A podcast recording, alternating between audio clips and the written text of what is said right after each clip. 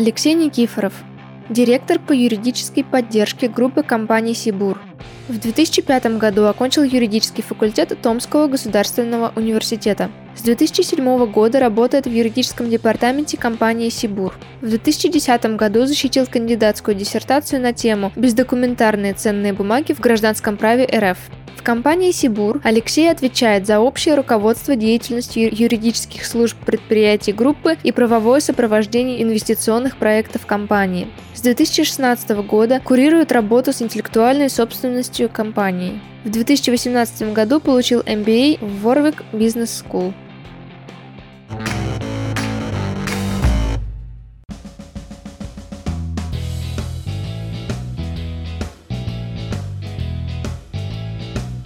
Здравствуйте, Алексей. А мы как раз э, оформляем пропуска. Здравствуйте. А вы знаете, что когда создавали эту машину по оформлению пропусков, мы давали отдельное юридическое заключение, можно ли без бумажной подписи соглашаться на передачу персональных данных. Ага, даже так. так. что даже эта машина прошла через То юридическую. есть я понял, что здесь все в вашем э, прекрасном офисе легально. прошло да, легально. легально и прошло через... Да. Можем пройти кофе. Что это за кофейня будущего у вас тут находится? Такой бариста-робот, который Ага. позволяет готовить все, что вы обычно покупаете в кофейнях, Ага. заказывать по э, подойдя опять же к такому аппарату, по которому мы получали пропуск, Ага. выбирая нужную э, нужную версию Ага. того кофе, который вы хотите попробовать. И вот смотрите, если, например, взять капучино с сиропом, можно Ирина, вы отрегулировать, будете капучино с сиропом? Да. Ваниль, карамель, кокос? что хотите. Ваниль. Так, Да. один. А, ну вот, собственно, все. И оплачиваем. Самое главное.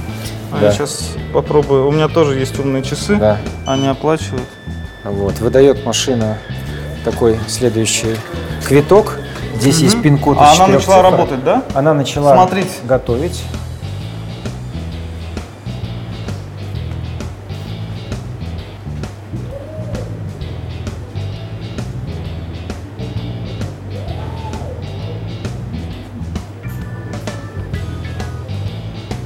То есть это сделали не к приходу гостей, то есть это стоит здесь и постоянно Здесь- э, готовят. С утра здесь собирается приличная очередь людей, которые хотят зайти в эту И кофейню. никто не говорит, «Ну, а нельзя ли побыстрее делать? Прозрачно все видят, что происходит. И это как в Старбаксе, если тебе говорят, что как тебя зовут, кофе Александр, здесь это делает машина. Здесь у нас не Ирина, у нас просто 490 А долларов. нет, пин-код э, 6470. Как только она будет готова, Ага. нужно набрать 6470, и к тому Ага. окошку робот подвезет кофе. И... Понятно, здесь написано в очереди. Да, сейчас она готовится. В очереди, как только будет готова к раздаче, будет, будет, будет готово. Все понятно. То есть здесь специально, чтобы сотрудники из конкурирующих департаментов не перехватили твой кофе. Да, абсолютно. Все по паролю. Все по паролю. Ну, правильно. Так, и вот теперь самая такая главная минута. Они будут передавать друг другу, да? А, да, раздатчик, бариста. Мгм. А, то есть здесь прям вот бариста и бариста, официант. да, да, фронт Тут тоже разделение труда. И где-то там юрист, где-то... И вот сейчас мы вводим 64 6470 Ага. и кофе Ирина, приходит забирайте. к Ирине. Ирина. Берите. Это ваш вход в будущее.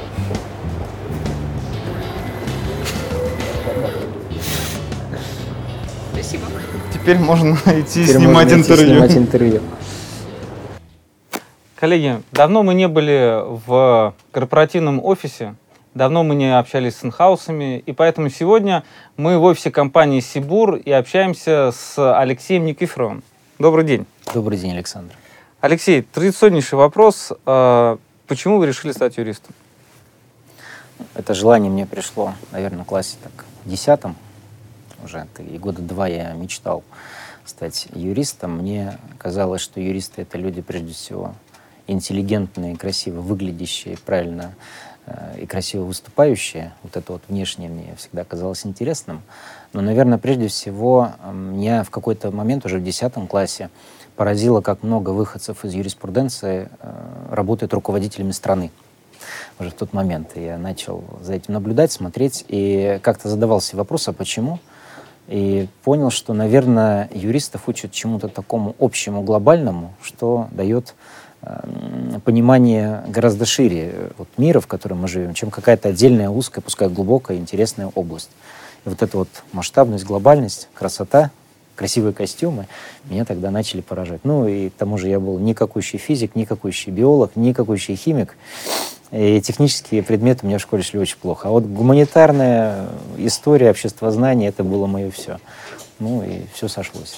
А где вы учились? Я учился в Томском государственном университете, в Томске. Там же защитил потом кандидатскую диссертацию на кафедре гражданского права. Вот, томский, томский студент бывший. А, насколько я знаю, а, Томский университет, я помню, когда ходил а, по а, коридорам этого университета, это достаточно старое здание и своя школа. Вы можете выделить, чем, на ваш взгляд, образование в Томске отличается, например, от образования в Москве, в Петербурге? Ну, а, сейчас есть интересная возможность сравнивать, потому что мы работаем и со студентами Томского университета, со студентами, например, ну, некоторых московских вузов, да и Дальневосточного университета. А, методики преподавания, наверное, отличий больших нет. Программы, они очень похожи. Наверное, три, три отличия я могу выделить э, так в целом внешне, поскольку недостаточно глубоко погружен во все эти вещи, но со стороны видно. По мере приближения к э, шестому пятому году обучения, как сейчас магистратура, точнее магистратура, она сильно кастомизирована в Москве. В Москве гораздо больше выбор в вузах появляется каких-то спецкурсов, больше преподавателей, больше предложений со стороны практиков что-то рассказать, чем в региональных вузах, где с этим есть вопросы. Поэтому магистратская, магистерская программа в регионах, в региональных юридических вузах, она менее насыщена, что ли, и тем более менее элективна, менее разнообразна, чем это можно сделать в Москве. Тоже МГУА, Огромный выбор, например. В МГУ огромный выбор. А, в Томском университете точно выбор не такой. Это первое. А, второе, что можно отметить, английский язык. В региональных вузах, к сожалению, английский язык преподается в целом послабее, чем в московских вузах, юридических. В среднем студенты, выпускники московских вузов юридические, я не говорю МГИМО, я, в принципе, не беру вуз, где специально это очень сильно накачивают, а вот государственные вузы МГУА, МГУ, Высшая школа экономики в среднем гораздо лучше знают английский язык, чем студенты региональных вузов. Вот. Ну и, наверное, такое отличие. Э, студенты московских вузов быстрее начинают искать практику и работать. Это много причин. Во-первых, есть где с большей вероятностью найти что-то, чем в региональном вузе. И от этого вузы поддерживают и иногда даже подталкивают практики больше, чем региональные вузы у которых приоритеты дать образование. Вот, наверное, такие вот поверхностные, конечно, сравнения, они есть. Интенсивнее жизнь, конечно, московских вузов. У юристов всегда больше возможностей пойти на конференции, послушать, увидеть, встретиться с кем-то, чем у региональных вузов. Мы, как можем, пытаемся это компенсировать теми вузами, с которыми работаем. Но вот если говорить об отличиях, они такие. Чего вам не хватало больше всего в процессе вашего обучения? Мне, наверное, хватало всего, потому что а, нагрузка была большой, я старался учиться хорошо, uh-huh. и у меня времени-то совершенно не было свободного, чтобы еще чего-то желать и хотеть. Я, то есть, не мечтал, чтобы меня научили писать договоры, как многие говорят, или там правовые заключения. Мне как-то не до этого было всегда. Я был загружен и в плане э, экзаменов, которые были серьезные, и в плане общения достаточно было много. Но на пятом курсе, у нас тогда пять было uh-huh. лет, я пошел работать в агентство недвижимости, я помню, еще первым. Юристом? был юристом, да, единственным юристом, там целых три месяца проработал. Вот там я практики написания договоров и начал учиться. Как-то от вуза я ожиданий больших у меня не было, что меня он сразу прям научит и сделает настоящим практиком. Поэтому мне хватало всего, и даже как бы времени не хватало все прочитать. А почему все-таки вы пошли в частно-правовую сферу? То есть в регионах, ну вот я, по крайней мере, по себе могу сказать, я заканчивал Владимирский госуниверситет, а, что в 90-е годы, когда я учился, что сейчас основная масса студентов хочет в основном идти а, в уголовно-правовую сферу. Да, и в прокуратуру, например. Да. Вот мечта среднего томского студента, юриста, это прокуратура. Абсолютно. Я тоже мечтал и даже думал, вот получить бы мне распределение куда-нибудь в город Стрижевой Томской угу. области, где прям вот хорошо все с прокуратурой, конкретно понятно, карьерный трек, хотя я тогда uh-huh. слов таких не знал. Вот. Э, но у меня в глубине э, моего детства, наверное, не детства, а даже уже первых курсов, лежала ролевая модель, как бы такая пример. В первом курсе я жил, жил в Сургуте, в школе учился, а в университет Томский поступил. И вот я летом возвращался в Сургут и проходил там практику. Я помню, первый год, первый курс, я решил пойти на практику к маме в банк. Сургут нефтегазбанк такой еще есть у нас. И я там первый раз попал э, в практическую работу юридического департамента, он правовой департамент, по-моему, тогда назывался. Я начал смотреть, как эти люди работают, они для меня стали таким прям примером. Я думаю, вау, я мечтаю быть главным юристом вот такой большой организации. Я это захотел уже на первом курсе. И вот эта модель, она мне вбилась в голову. Мне казалось, это, это же правда интересно, здесь разнообразие, все одно дело, там полиция, прокуратура, да, это интересно, но, вот, но по-настоящему быть юристом, защищать такую большую компанию, вот это вот круто так это у меня как-то все зашло. Потом э, попутно стало то, что мне уголовное право и уголовный процесс, которые в тот момент сильно реформировались, не так-то сильно понравились. Я, конечно, по ним получил пятерки, потому что ко всему относился ответственно, но внутри э, мне больше нравилось заниматься цивилистикой. Из римского права, гражданское право. И здесь как-то все сошлось. Я говорил, уже предпринимательское право. Этим занимаются как раз юристы частных компаний. И так у меня родилась идея, что я, наверное, в правоохранительный орган это не сильно хочу идти на самом деле. И я вот как-то разобрался, и мне, мне кажется, повезло, что я вовремя правильно определил то, что мне нравится. После работы в агентстве недвижимости, э, какие карьерные треки перед вами вырисовывались? Да, потом мне повезло, я работал в одной редкой для Томска компании, которая производила программное обеспечение и продавала большую часть обеспечения за рубеж. В Томске много программистов, и, mm-hmm. знаю, там много достаточно ребят из Томска в итоге уехали работать э, в Силиконовую долину, и там эта культура тогда развивалась. Тогда еще не поехали все массами в Facebook, в Google, Microsoft. И тогда все они там формировались. Мне повезло, что в четвертом курсе университета выиграл ботаническую стипендию. И я был тот год единственный юрист, который выиграл. И мне стало интересно общаться с ребятами, которые тоже выиграли стипендию, но которые были с других факультетов, совершенно другим бэкграундом. Там много было, кстати, с факультета информатики, с экономики. И там вот этот вот нетворк, опять же, слово тогда я не знал mm-hmm. это, он начал зарождаться, внепрофессиональный. И именно оттуда мне как-то, ребята, мы ищем юриста, у нас IT-компания, мы там уже программистами давно работаем, у нас гендиректор ищет юриста. Придешь ли работать? Это компания Эликарт, она и сейчас работает и работает на западный рынок, производит видеокодеки, которые вот стоят в программном обеспечении, uh-huh. чтобы читать видео и смотреть. И я там был первый э, юрист, который начал работать с договорами. А там же английский язык, английское право, соглашение конфиденциальности, лицензионный договор, иностранный контрагент. Для меня это космос был для Томска. Я думаю, блин, что такое? Я даже не знал, что такое в Томске бывает. Конечно, в ВУЗе этому не учили. И поэтому мне крайне повезло со вторым моим работодателем, который мне проработал два года, по-моему, прямо до отъезда в Сибур уже.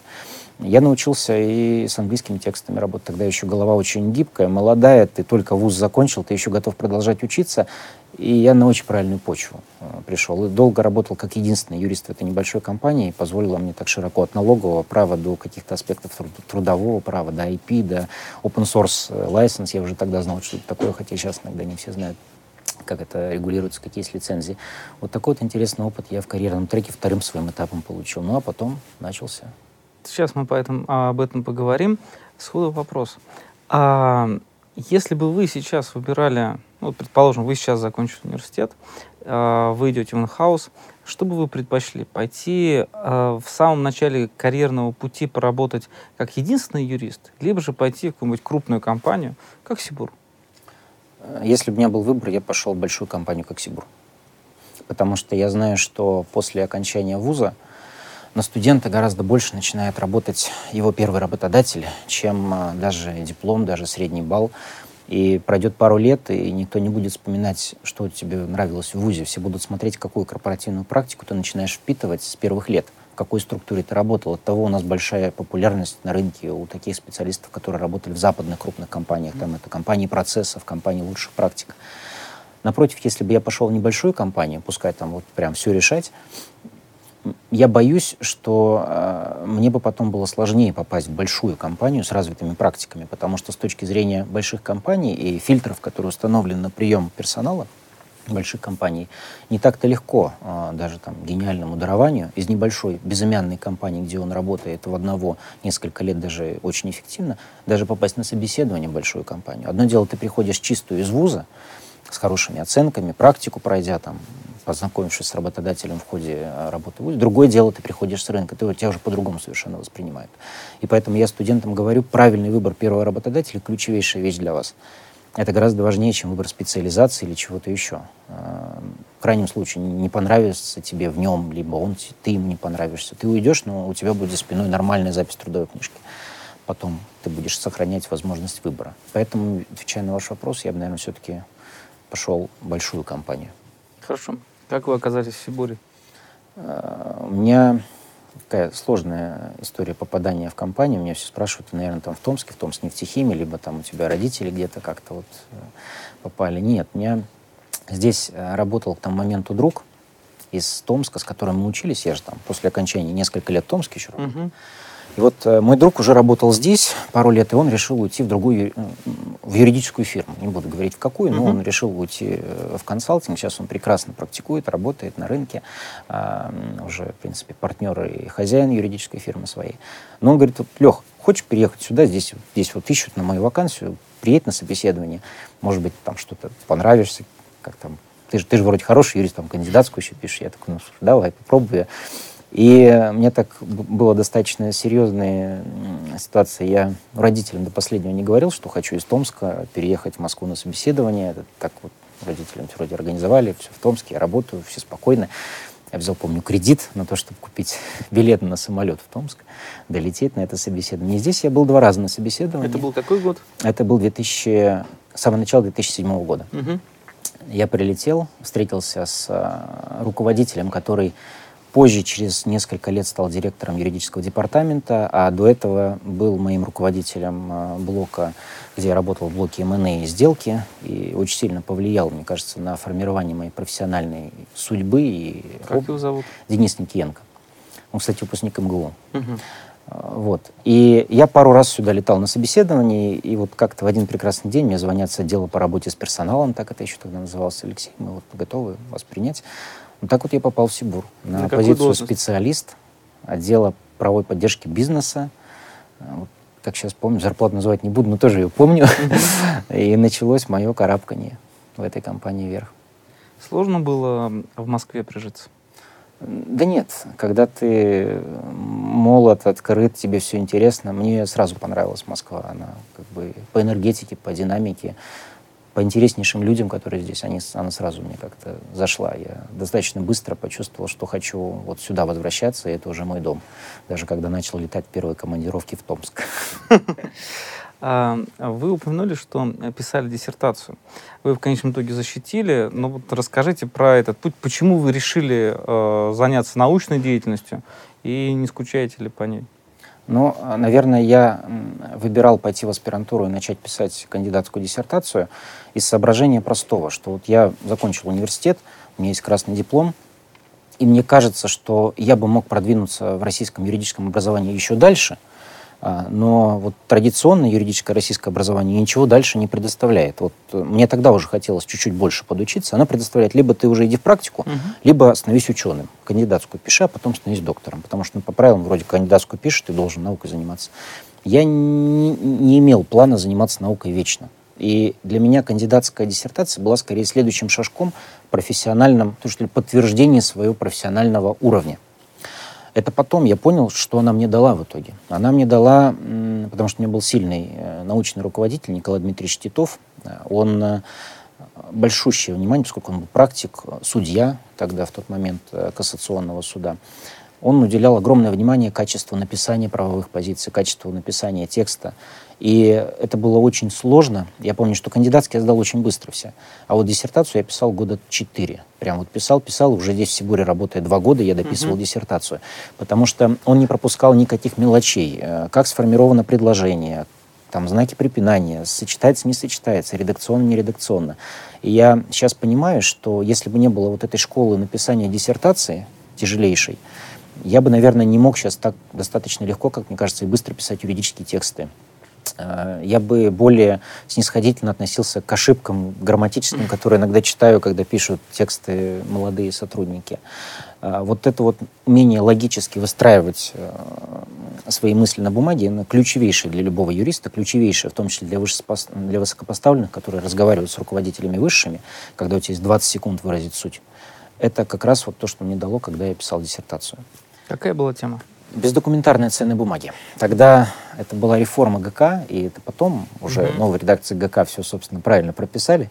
Но в тот момент была одна статья, 149, и mm-hmm. вот вокруг нее надо было много достаточно анализа разного делать. Я использовал иностранную литературу. В тот момент как раз помогло, что я в Эликарде, во втором своем работодателе, много с английским языком работал, научился читать юридические тексты на английском языке. И вот это вот э, как обогатило мою работу, иностранные источники. Тогда это было все еще экзотика, это сейчас маст. Вот. И бездокументарные ценные бумаги. Хотя, конечно, с ними я потом ну, мало прям вот имел дело непосредственно с ценными бумагами, но понимание рынка ценных бумаг где-то мне помогло в свое время, да. Хорошо. А, расскажите вот ваши первые впечатления, когда вы уже начали работать в большой крупной компании, что коренным образом отличалось от ваших предыдущих мест работы? Прежде всего, наверное, отличие в том, как быстро начинает вокруг себя все закручиваться, если ты это захотел. Маленькой компании, когда ты хочешь, что что-то надо сделать, считаешь это важным, правильным, начинаешь в это вкладывать свою активность, это действительно начинает сразу меняться вокруг тебя, потому что только ты определяешь все, что вокруг происходит. Когда ты попадаешь в департамент юридический, где работает 40 человек, а, где компания, на тот момент она была около 50 тысяч сотрудников всего, скорость изменений не такая как маленькая компания. И меня удивляло долгое время, почему нельзя вот взять и сегодня все решить, или завтра все решить, как я бы сделал это mm-hmm. в Эликарде. Там еще и IT-компания совершенно другая, культура ДНК. И вот в хорошем смысле, в хорошем смысле бюрократия, которая неизбежна в больших компаниях, которая э, возникает там, где огромные деньги, огромные проекты, огромный масштаб, огромное количество судеб людей, где решение нельзя принимать очень быстро, оно должно быть взвешено. Вот к этому пришлось привыкать, скорость изменений. Потом пришлось привыкать к масштабу, потому что суммы контрактов, которые я смотрел в Аликарде, сумма контрактов, которые здесь, ну, только я такой еще думаю, раньше вот, миллион долларов. Вот миллион долларов, вот это вот контракт. Угу. В Сибуре совершенно другие цифры. И это, это второй вот, масштаб и количество людей, и цифры, которые все время в каждом документе, они, они поражали. Мне каждый документ казался критически важным, даже какая-нибудь вроде как типовая поставка uh-huh. продукции. Когда я видел там нули, я думаю, блин, с таким количеством нулей должен вычитать каждую запятую в этом контракте, потому что такие риски для компании.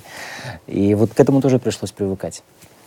Ну и разные люди. Потому что когда ты работал один, один юрист, это одна история. На тебя смотрят все как на носителя священного знания, никто не челленджит то, что ты говоришь, потому что никто ничего не понимает. Здесь все юристы, здесь все профессионалы, здесь многие выпускники МГУ, а, МГИМО, МГУА, кандидаты наук. И как бы тебе нужно соотносить свою точку зрения с точкой зрения других юристов, которые гораздо более опытные. И это третья история, которая сильно так, отличалась от того, как это было в маленькой компании. А взаимодействие с другими департаментами легко давалось? Не, не всегда легко. Вообще, в принципе, я наблюдаю, как Сибур в целом эволюционирует в плане наличия департаментов, плоских структур, э, наличия силосов, как сейчас говорят, границ. И эти границы все меньше и меньше, и прозрачнее и прозрачнее. Когда я пришел в компанию, департаментов было огромное количество, взаимодействие между ними было более закрытым. Вот этого open space, который здесь не было, были отдельные кабинеты, и здесь вот конкретно был кабинет директора юридического департамента угу. за дверями на пропуске, то есть там угу. было достаточно все тяжело Туалет в плане коммуникации. Был? Э, вот, по-моему, здесь не было такого, да. Это, это был уже первый шаг, видимо, Понял. к демократии. От этого все и началось. Вот. Э, поэтому общаться было непросто. Но человеческие контакты — это всегда человеческие контакты. Когда ты открыт, когда ты уважаешь своего собеседника, слушаешь его, э, как бы к тебе тоже проникаются. И на уровне человеческих отношений, несмотря на все границы, административные, служебки, много что уже тогда удавалось решать. Особенно мне, так, молодому, не сильно претендующему, еще не имеющему таких вот как бы чувств собственного достоинства, профессионализма, какого-то большого опыта, что вот я, вот, я звезда. Мне вообще этого никогда не было. И это всегда помогало находить общий язык с людьми, как я уверен, помогает и сейчас. Приходилось сталкиваться с такой, ну, может быть, не на первых этапах, а вообще в процессе своей работы, отношением из других департаментов о том, что, ну, вот юристы, вы только палки в колеса вставляете. Ну, это всегда есть. Иногда нет-нет, да и сейчас э, такие комментарии, фидбэки можно получить, что ну что же вы нам Индии так долго согласовываете? Вот мы бизнес делаем, а вы нам мешаете. Мне кажется, это, это будет всегда, потому что где-то здесь есть органически неизбежный конфликт, который правильный. Потому что юрист не может всегда всем угождать. Это невозможно. И тем более взглядов у людей разных. Люди с разных корп-культур приходят в Сибур, у них разные установки относительно юристов. Все это всегда будет вопрос динамики, что раньше было этого больше, сейчас стало меньше, я надеюсь, что стало меньше. Я надеюсь, что стало меньше, потому что мы сейчас э, стали достаточно... Ну, клиентоориентированность — один из наших главных принципов. Мы называем наших коллег не другие подразделения, мы называем их клиентами внутренними. И вот через это слово «клиент» это действительно меняет ментальность. Когда приходят новые сотрудники, в том числе студенты, они сразу живут в этой ментальности. Они с первых лет понимают, что это клиент, с ним надо определенным образом общаться, ему надо помогать, нужно выяснять его причину, с ним нужно уважительно разговаривать, поскольку у нас open space, а, я, как правило, сижу с открытой дверью своего кабинета, я слышу, как наши коллеги общаются с клиентами, ну, то есть недопустимо в случае повышения голоса или ругани, или каких-то больших вот таких разборок. Все только уважительно, все только на уровне клиента. Как консультанты общаются, профессиональные, высоко, ну, высокие юридические фирмы, ценящие свой профессионализм с клиентами. Вот, вот этот вот подход, он, э, и он в итоге результирует то, что и с тобой уважительно начинают общаться. Поэтому дорога двусторонним движением. Хорошо, давайте вернемся в тот период, когда вы были простым специалистом, как вы выбирали или вас выбирала специализация? Чем вы стали заниматься? То есть сначала договор, правильно я понимаю? А, было время договоры. Самое первое было джар. Угу. Когда меня еще, опять же, поражало, как можно писать законопроекты, как можно влиять угу. на это священное таинство, которое в Государственном Доме происходит, ведь там же как-то все эти законопроекты сами рождаются такие. И тут э, я понимаю, что есть РСПП, есть общественные организации, где все участвуют, где влияют на эти тексты. И мне это показалось что, ты влияешь на жизнь вообще всей страны. А, поэтому первая была это законопроектная работа. Потом, да, я смотрел договоры а, хозяйственные. Потом, с учетом английского языка, я был привлечен к работе над проектами, M&A, финансирование Английский язык э, вы как-то подтягивали, учили где-то дополнительно? Или вот э, то, что в IT-компания а, смогли? На практике. И в какой-то момент я просто стал много интересоваться английским языком и читать Э, журналы, газет на английском языке. Мне стало содержательно интересно просто именно эти The Economist, Financial Times. Я начал это читать. И, и параллельно работа, чтение. И я, можно так коротко, если сказать, я особенно не занимался в академической э, или там с каким-нибудь э, репетитором очень долго на английском языке. Скорее всего, learning by doing. То есть где ты работаешь, там ты учишься. И вот у меня вот так вот английский язык параллельно и шел. Мне кажется, что ты можешь нормально английский язык знать, только постоянно читай на английском языке, слушай на английском языке то, что тебе интересно. Ну, конечно, этого полно сейчас в мире, что может быть интересно на английском языке. И вот э, M&A, инвестирование, э, финансовые сделки, потом антимонопольное право. Мне нравилась очень работа с ФАСом, с антимонопольной службой, банкротство, потом суды немножко были. То есть я, в принципе, везде немножко поработал, но в 2010 году мне мой руководитель дал очень интересное направление. Он говорит, что вот есть у нас э, корпоративный центр Сибури, юристы, 36 юристов, uh-huh. говорили, там сколько было, 40, не помню. Есть дочерние общества, которых больше сотни юристов. Они распределены везде. У нас не было единой системы uh-huh. в 2010 году. И мне поручили эту систему начать создавать, узнавать людей, создать общий портал, создать какой-то еще, мы думали, регламент взаимодействия, вещь, которая уже давно уже uh-huh. себя исчерпала, мы уже совершенно по другим законам живем, но э, позволили регламент бы, что ли... как отдельный документ. Ну, конечно, тогда это все было. Папка, чтобы так Большой так, был, да, с приложением, с подписью за предуправление, все это было. А, и я начал становиться таким архитектором вот этой большой системы взаимодействия с юридическими службами, что позволило мне гораздо лучше понять, как работают юрслужбы на предприятиях, чем они живут, э, как взаимодействие с корпоративным центром э, строится. И мне потом мои бизнес-заказчики здесь внутри говорят, ну что, Алексей, ты что, давай вот индийскую сделку делать, китайскую сделку, мы ездим за рубеж, там переговоры, M&A, консультанты, это же классно тебе, зачем ты занимаешься э, региональная работа, ездишь в Нижневартовск, в Тобольск, в Пермь, в гостиницах, ты же понимаешь, что это не джуси совсем. Зачем ты этим занимаешься?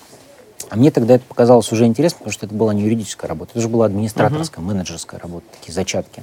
И мне понравилось создавать системы. И здесь я понял, что это мне нравится даже больше, чем юриспруденция. Вот в тот момент я прям заразился работой по созданию систем, структур, процессов, взаимодействия с людьми, где правильно кого подключить, как, как поделиться знаниями, какие показатели поставить, как оценить. Кадровая работа с людьми, конкретное взаимодействие с конкретными начальниками служб целеполагания, оценка их. И вот, вот это вот я начал, э, по сути, создавать. Наверное, это было одно из ключевых, что в какой-то момент потом позволило мне нормально стать руководителем юридического департамента, потому что я весь контур юридических служб Сибура именно в те годы понял, почувствовал и уже как-то начал менять. А вас на должность э, назначили по конкурсу внутри компании, либо же э, вот сказали, ты будешь моим преемником, да, то есть и вы пришли в кабинет или стали там реформировать? Расскажите. Ну, наверное, конкурс какой-то, может, и был, я о нем ничего не знаю. Может быть, он был и с внешним миром, угу. я не знаю. Но мне в один момент сказали, что вот собираемся носить изменения в структуру. Мой руководитель сказал, что уходит совет директоров Сибура, и тогда он ушел в совет директоров Сибура, а, а ты будешь исполнять обязанности. Вот как, как хочешь, так и исполняй обязанности. Э, дал мне важные вводные, и несколько месяцев я был ИО, директор а не желания отказаться? поддержки. Да вы что, нет, конечно. Я... Ну, потому что мне известно несколько не, историй, когда не, люди отказывались, говорят, нет, мне вот это не нужно, не, э, ответственность. Я спал и видел, мне это угу. очень нравилась вот эта идея, я прям думал, вот надо, надо как-то поруководить прям вот большой структурой, так как мне получается на юридических службах, поэтому можно сказать, что это была мечта. Ну, не забываем, Сургут угу. Газбанк, второй курс, когда я увидел вот этих ага. вот людей, мне показалось это классно. Вот, э, поэтому я с удовольствием согласился и с гордостью занимаюсь этим уже пятый год. А как автоматизация процессов отразилась на работе юристов компании «Сибур»? Работа юристов компании «Сибур» стала прежде всего более прозрачной. Если раньше мы должны были, ну, мы составляли все ответы, хранили правовые заключения на рабочих столах, серверных папках, в мейлах, то есть сейчас мы это делаем через единую систему управления задачами Task Manager Jeffit, и я в любую секунду могу посмотреть, чем занимается каждый конкретный юрист нашего большого блока по всей географии страны. Поэтому прежде всего это прозрачность. Во-вторых, это клиентоориентированность. Клиент видит задачу, которую он подал а, в систему, а, моментально к какому юристу она распределена, может поставить оценку, коммуницирует в этой системе.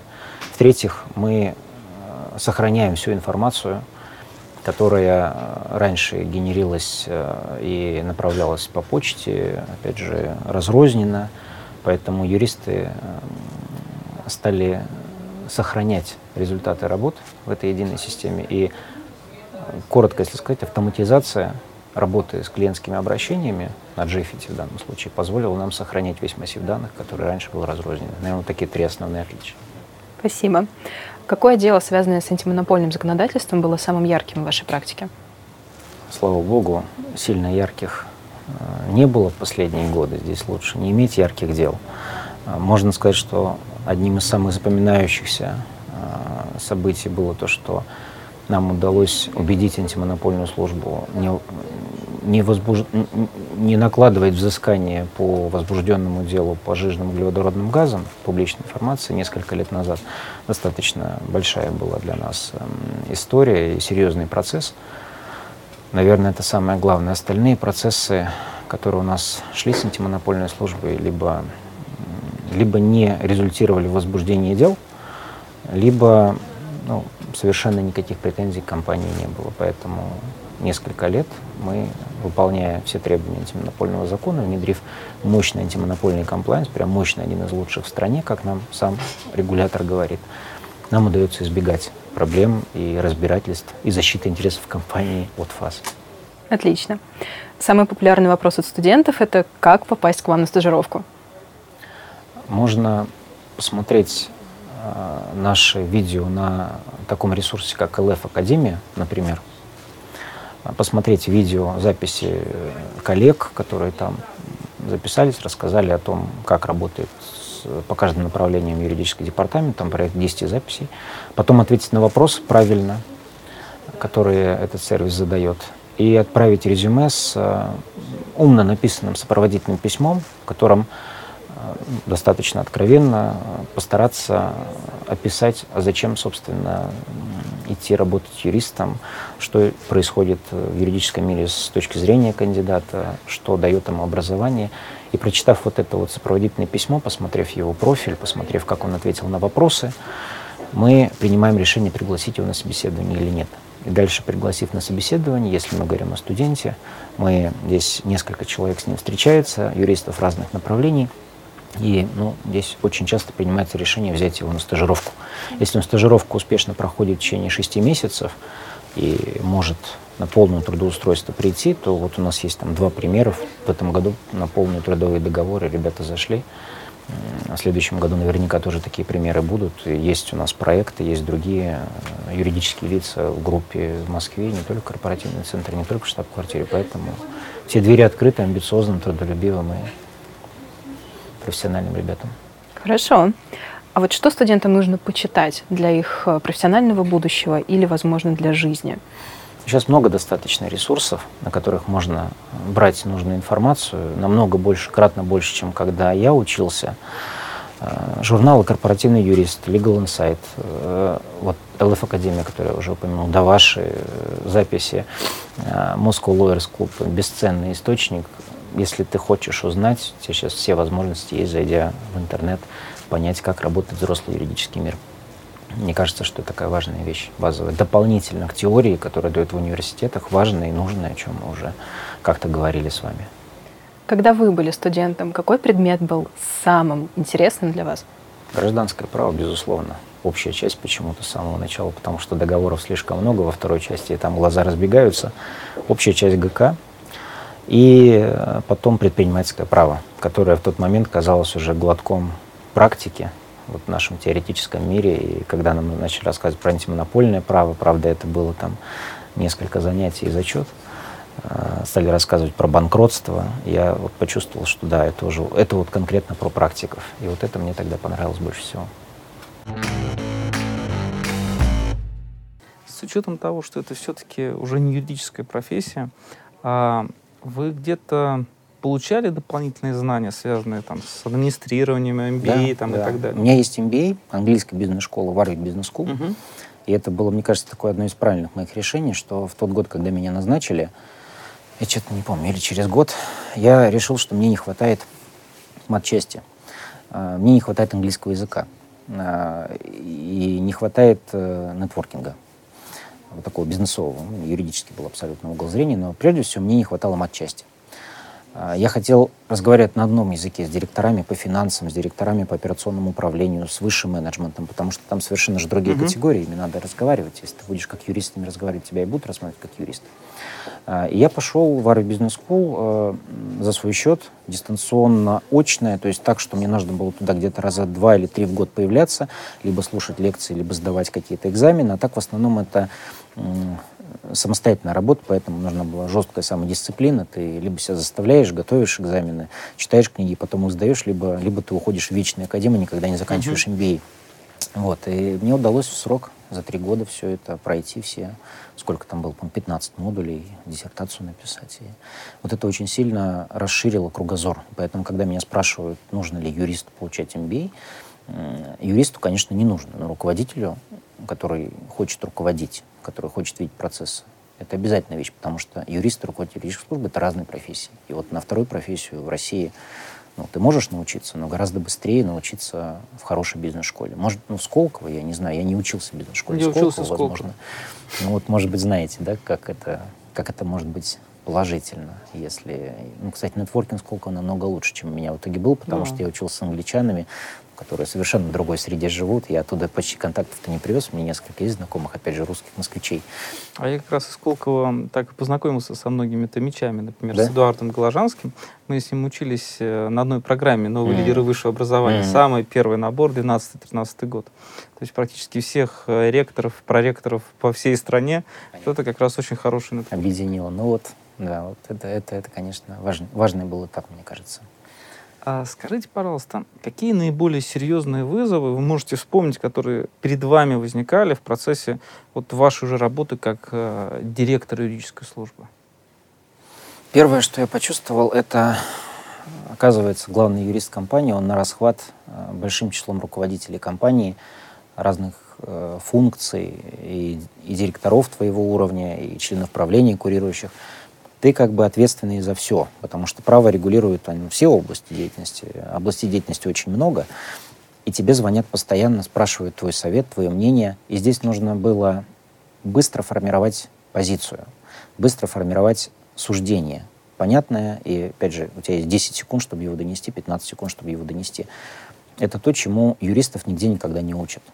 Э, быстро формировать приблизительную точку зрения, убедительно ее доказывая и говоря, я проверю, если что-то иначе вернусь, и только потом уже возвращаться, если что-то другое. Иногда у тебя нет возможности вернуться и уточнить, потому что э, ситуация требует принятия решения однозначного, черное или белое. Хотя жизнь, мы знаем, не черно-белое, но тебе нужно выбирать, черное это или белое идя на определенный компромисс со своей умной головой, которая выучена в кандидатских степенях в университетах, и ты понимаешь, что кучу оговорок можно дать, но у тебя нет возможности это сделать. И здесь нужно наступать себе на горло и говорить все-таки черное или белое. И брать на себя определенный риск, чтобы потом объяснить, почему ты сказал черное или не белое, если, если вот ситуация в итоге сложилась, что это другого цвета ситуация. А, вот быстро принять решение, а, быть готовым отпустить стресс от того, что ты это решение принял, и оно ну, как бы не переживать очень долго, не рефлексировать, почему ты так сказал, не передумать, потому что прошло несколько минут, а тебя требует новую ситуацию. Главному юристу уже приходит не потому, что что-то хорошее случилось. Приходит, как правило, когда есть проблема, 90% случаев. Поэтому любой звонок от бизнес-лидера это, как правило, ситуация, которая требует... Либо это вопрос в меньшей степени, либо это проблема. И когда у тебя каждый день э, такое огромное количество прям серьезных проблем, и материально, и какие-то вещи, связанные с потенциальными санкциями или еще какими-то вещами. Ты должен уметь компании помочь навигировать в этом сложнейшем поле. Э, ты понимаешь, что э, вот ты либо можешь в этом режиме жить, либо ты достаточно быстро скажешь, что нет, это слишком стрессово, я пошел, либо ты уйдешь э, в затягивание решений с кучей оговорок, это не будет устраивать твоих внутренних клиентов, руководителей, что ты долго даешь этот ответ. И, наверное, вот это самый главный стресс был, когда ты на передовой, раньше, когда ты второй, у нас генеральный директор компании, председатель правления по оси Брухов Дмитрий Конов говорит, что две большие разницы быть руководителем компании и замом даже по всем вопросам. Это совершенно две разные профессии все равно, потому что когда ты первое лицо, у тебя совершенно другой спрос. Вот примерно то же самое, когда ты стал директором юридического департамента. Одно дело, ты зам по всем. Ты как бы уважаемый, глаза, тебе доверяют но не тебе звонит первое лицо компании вечером, когда случается какая-то проблема, не тебе он просит завтра утром вернуться с темы, не, не твоего заместителя, тебя. И ты не можешь другого человека взять и отправить туда. Не тебя просят вмешаться в сложные переговоры, а вот наступает день, когда только ты за это все начинаешь отвечать, ни на кого не можешь взять. И вот, вот эта вот ситуация, либо ты это сдюжишь, либо ты это не сдюжишь. И здесь очень, очень сложный такой был набор, трансформация и внутренняя, и работа со стрессом, и умение четко переключаться до сих пор не идеально получается, мне кажется, достаточно сложно из одной стрессовой ситуации переключаться в другую стрессовую, не думая о предыдущей, закрывать проблему как-то, если особенно человеческие вопросы возникают, там, персоналом работать, тут тебе нужно с персоналом поработать, здесь тебе нужно на первое лицо вопрос ответить, тут у тебя сложные переговоры, завтра какой-то мощнейший суд, и ты проигрываешь в этом суде, этим нужно написать, а завтра еще один суд нужно в суде выиграть обязательно, потому что суд очень важный, там регуляторы, риски уголовных дел, и все это за один день происходит. И вот большой компании в Сибуре, мы сейчас пишем книгу, я чуть поз, позже, позже, позже про нее напишу, когда мы начали разбирать, какими отраслями права мы занимаемся, иногда вот создать там круги, структуры, и вот, очень мало отраслей права, которыми мы не занимаемся. И проблемы возникают в любой из этих отраслей права.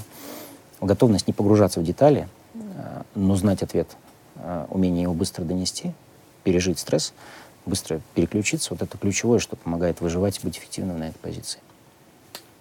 Расскажите, пожалуйста, Почему вы решили так системно заниматься с подрастающим поколением и э, с теми людьми, которые только-только приходят в Сибур?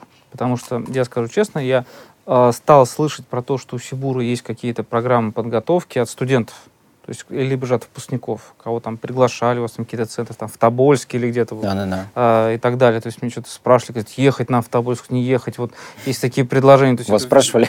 Да, то есть, за мной советовались. Я говорю, какой Тобольск, куда вам ехать? Надо вам вместе с нами съездить, я вам покажу. Я с удовольствием. Я почитал Алексея Иванова, э, и после этого вот э, у меня мечта побывать в Тобольске. Расскажите, вот как это все возникало, зачем вы это делаете? Ну, это очень интересная работа. Мне кажется, это одна из самых таких отдушин моих и ряда моих коллег. Эм, отдушин от вот этой обычной тяжелой стрессовой работы. Это работа с молодыми ребятами, с вузами. В какой-то момент э, тебе хочется начать рассказывать о том, как, как вот здесь работается, делиться этим. И делиться с теми, кто ты знаешь по своему опыту этого, иначе либо узнают очень не скоро, либо узнают в другом виде, либо вуз вообще это не даст.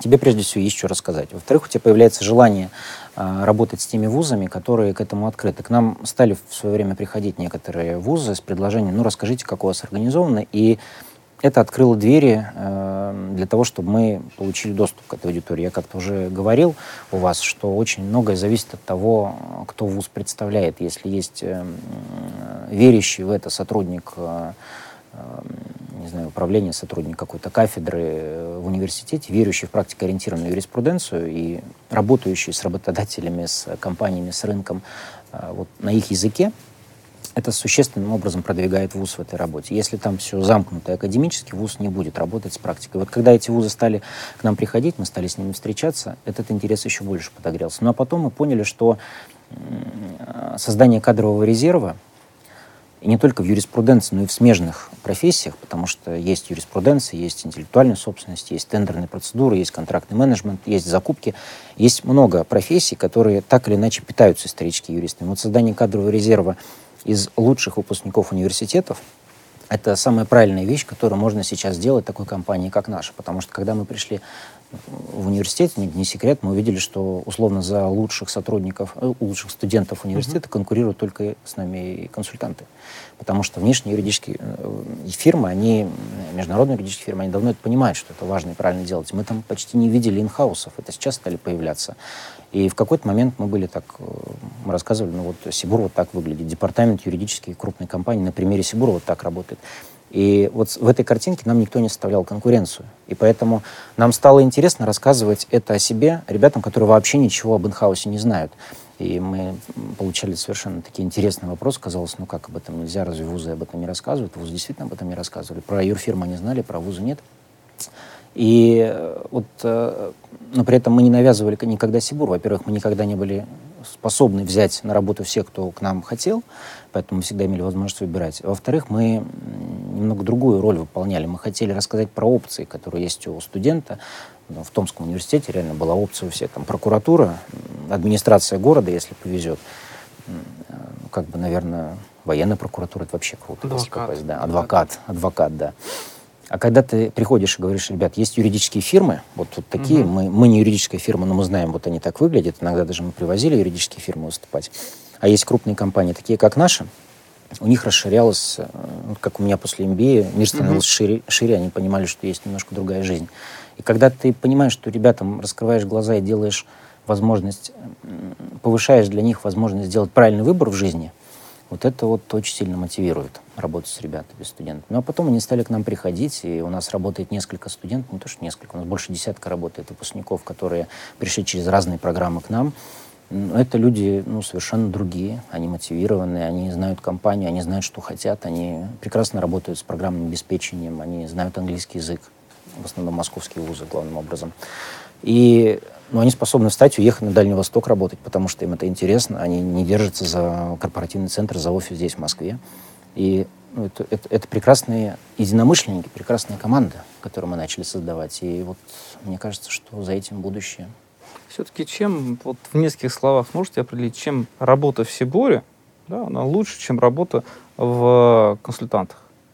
Она не лучше, она, она разная. Она разная. Она отличается э, рядом вещей. Э, первое, что ты, ну, все-таки у тебя чуть-чуть больше э, свободного времени гарантировано. В выходные тебя, скорее всего, никогда никто не сдернет на работу, потому что клиент. Э, здесь мы можем поддерживать этот work-life balance, который крайне важен. Во-вторых, мы даем человеку возможность реально влиять на бизнес-процесс. Он дает консультацию, но он тут же участвует в переговорах, он тут же влияет на текст договора, он тоже влияет в итоге на бизнес-решение. Консультанты внешние не всегда это делают. Они дают заключение, но и дальше в компании, что там с этим заключением происходит, с этой позиции, далеко не все они знают. И в-третьих, юрист крупной компании, такой как Сибур, он видит глазами, как работает бизнес больше глазами, как работает бизнес. Мы даже в какой-то момент стали с консультантами обмениваться вот такой практикой. Сейчас эта практика у нас идет. Мы отправляем туда наших сотрудников на несколько месяцев поработать в юрфирме, посмотреть, как работают юристы внешних фирм. Мы говорим, а что вам-то от нас нужно, чтобы вот взаимный обмен был? Расскажите нам про ваш бизнес, расскажите, как работает ваша э, компания, как вы определяете продажи, что такое финансовое решение в Сибири. Им нужно знать о бизнесе консультант, то есть ну, мы им рассказываем. А когда сотрудник погружается сюда, он это все узнает, получает к этому доступ. Он видит, как эти машины работают как это создает стоимость компании, как эти создаются такие заводы, как они строятся, крупнейшие в мире заводы, как мы производим такое огромное количество продукции. Они видят, как эта машина работает. Когда ты погружаешься, чувствуешь сопричастность с этой большой машиной, ну, ты как бы по-другому немножко себя чувствуешь.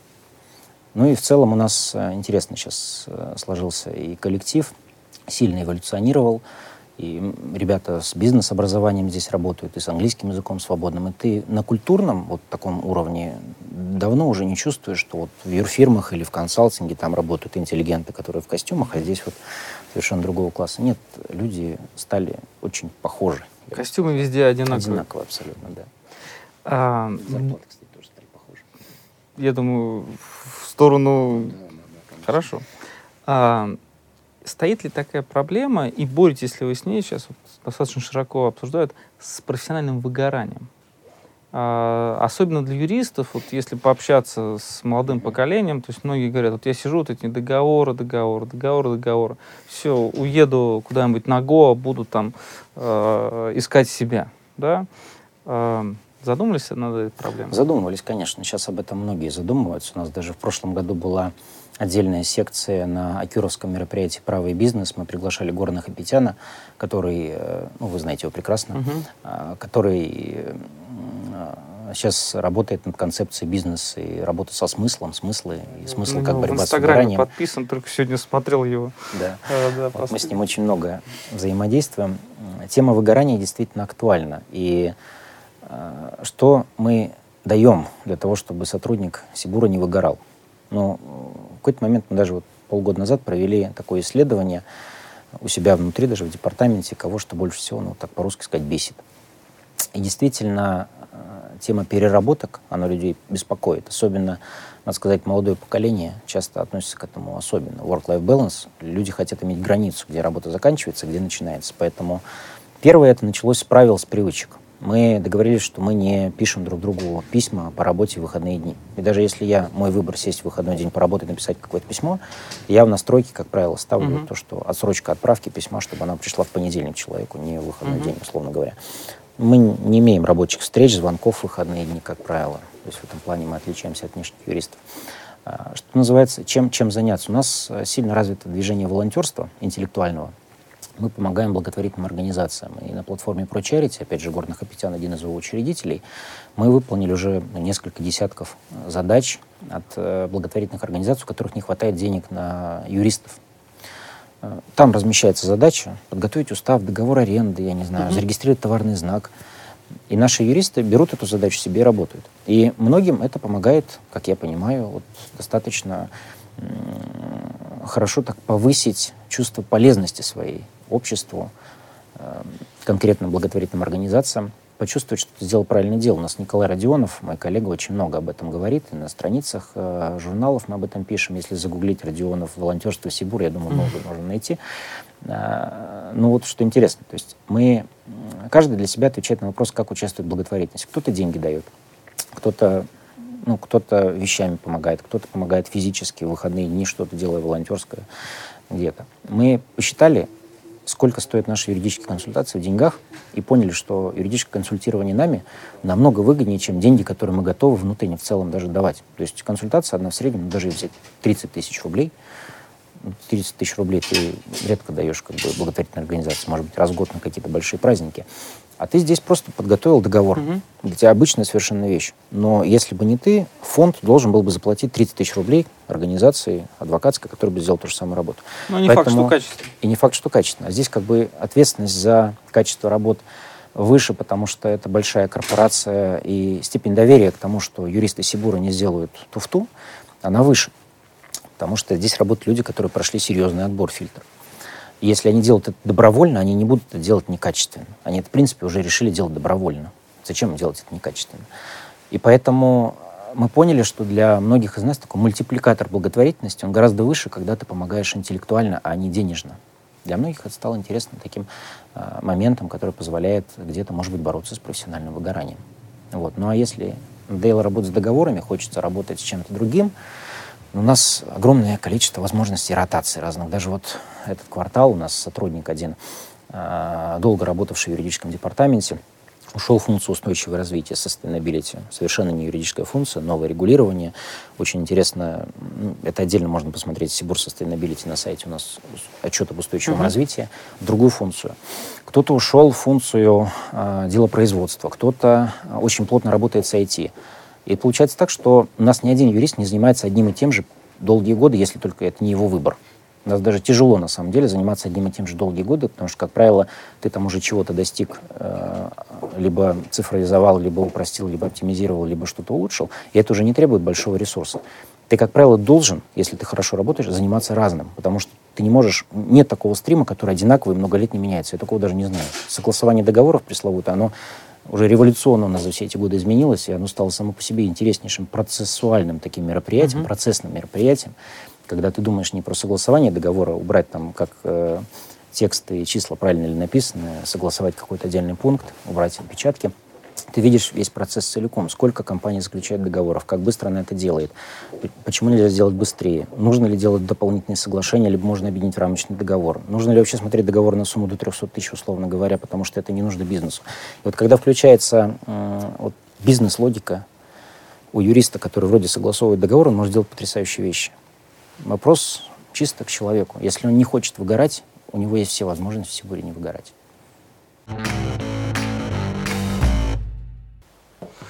Мы выходим из прежнего кабинета главы юридической службы и идем, видимо, в текущий кабинет. Текущий кабинет. Да, вот да. показывайте, рассказывайте это. Ну, это наш open space. Ага. Год назад э, компания закончила ремонт вот на этом седьмом этаже, до этого uh на восьмом этаже. Сейчас уже весь офис отремонтирован. uh Так мы сидим и размещаемся, так чтобы все друг друга слышали, все друг друга видели и могли более интенсивно друг с другом коммуницировать и обсуждать что-то. А не бывает проблемы, знаете, какой? А, у вас же по всей стране uh-huh. точки находятся, да, uh-huh. что, например, а, кто-то должен выйти раньше, чтобы отвечать там, на какие-то звонки, вопросы. Uh-huh. Uh-huh. Нет у вас такого вахтового метода? Нет, вахтового метода нету. У нас есть возможность отвечать на вопросы. Вот, кстати, мой кабинет. А тоже стеклянный, видите, с открытыми дверями. Есть uh-huh. возможность отвечать на вопросы не мгновенно. Мы, как бы, есть всегда такая ситуация. Uh-huh. Тем более юристы же на местах тоже есть, откуда вопросы uh-huh. возникают. Поэтому если вопрос идет от Дальнего Востока, то там есть юристы на Дальнем Востоке, которые момент могут что-то снять.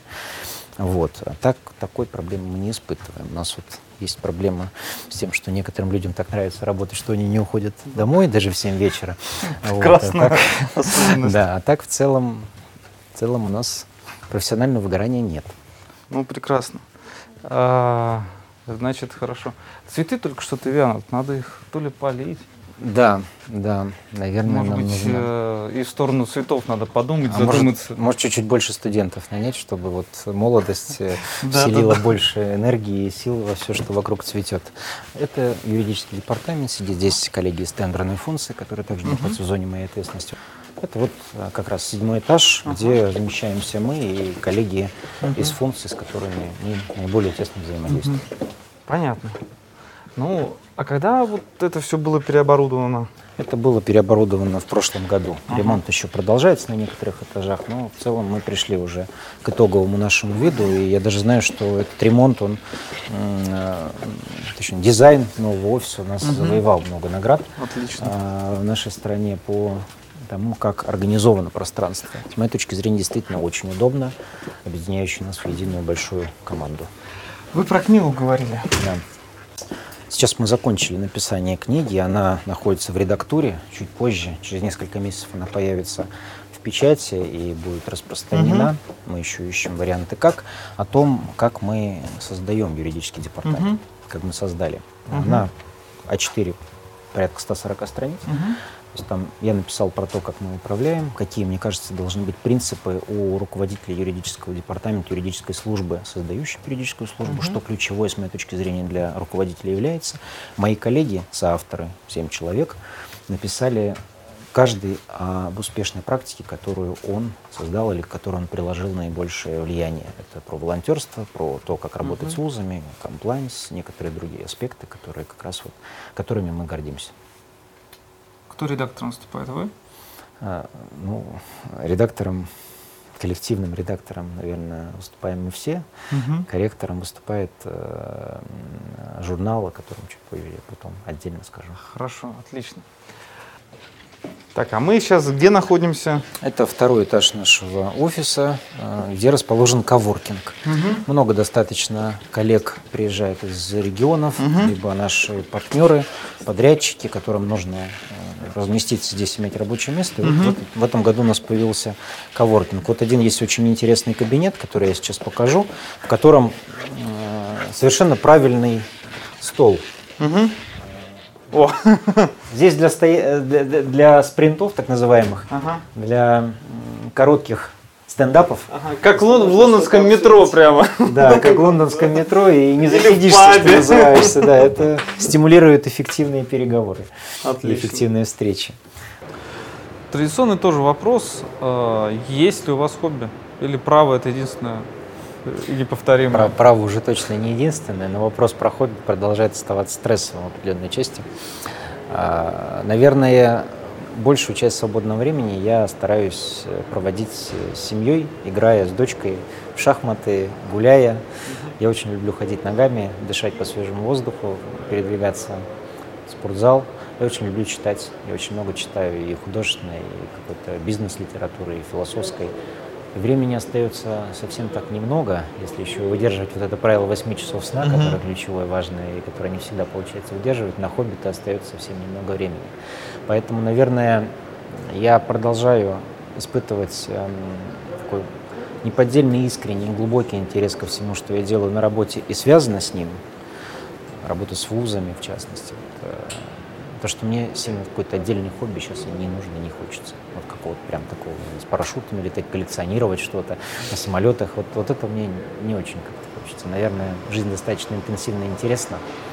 Э, Напротив, когда было бизнес-образование, наверное, тогда было прям вот на пределе возможностей, потому что такой треугольник. Все, кто думает пойти учиться, они должны иметь в виду, что вот треугольник работа, учеба, семья, все время какой-то угол э, в этом плане будет страдать. Потому что это достаточно тяжело совмещать. Я счастлив, что у меня сейчас этого третьего угла нету, и какого-то хобби не хочется, чтобы оно воровало время от моей любимой работы и от моей любимой семьи. Есть какие-то вещи, по которым вы скучаете в Томске или в Сургуте? Наверное, наверное, нет.